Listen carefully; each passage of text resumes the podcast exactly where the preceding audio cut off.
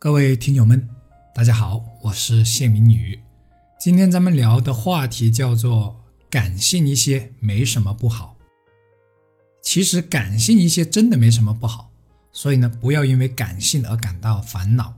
反而，我们应该庆幸自己是这样的一个人，一个真性情的人，一个能感受到人间更多美好的人。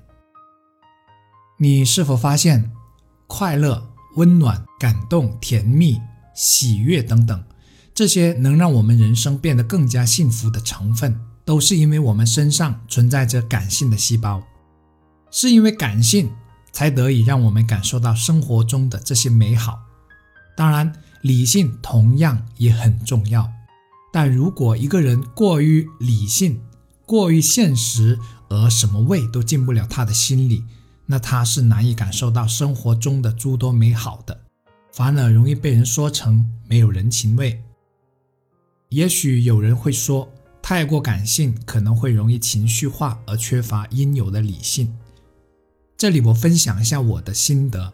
首先，我们要理解“情绪”这两个字，情绪并不是都是坏的，有些情绪是可以创造奇迹的，它比理性更能让人动容，甚至在历史上留下他们的故事。爱情不正是因为两个人的情绪感性而变得伟大的吗？梁山伯与祝英台的故事，罗密欧与朱丽叶的故事，为何能传颂千古？为何这么动人呢？客观来说，还不是失去理性的情绪吗？当然，这里我并不是提倡什么，而是想借此说明，情绪并非一个贬义词。可如果我们完全站在理性的角度去分析，就会发现故事里的人特别傻，简直就成零智商了。心中有慈悲和善良的人，一旦情绪化，其实往往是很动人的，因为你好像突然看到了他的心，毫不隐藏的，在人与人之间充满着防备心的社会里。在事不关己、高高挂起的漠然环境中，这其实是难能可贵的真性情。那我们要怎样平衡理性和感性呢？其实这个不能一概而论。如果非要分一些场合，我认为工作上要多一些理性，从而将工作做得更好，并同时也让自己变得更好。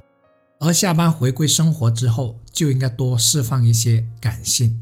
进而去感知生活的细节和美好，或者感性的宣泄我们白天积累下来的不良情绪，而非一直绷着神经。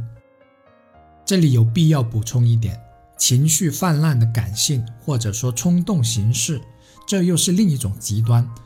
它和太理性、太现实的人一样，不招人待见，对自己也没有任何好处。最后，我引自网络上的一句话来总结一下：我们需要一种清明的理性，这种理性是在这种嘈杂的世界中拯救生命的一种力量。同时，我们也需要一种欢欣的感性，这种感性之心可以使我们触目生春，可以让所及之处充满快乐。总而言之，人生就是一种平衡。是感性好还是理性好，也在于平衡。我是谢明宇，如果你觉得本期节目有用，请记得分享给你的朋友哦，这也是对我最大的鼓励和支持，感谢感恩。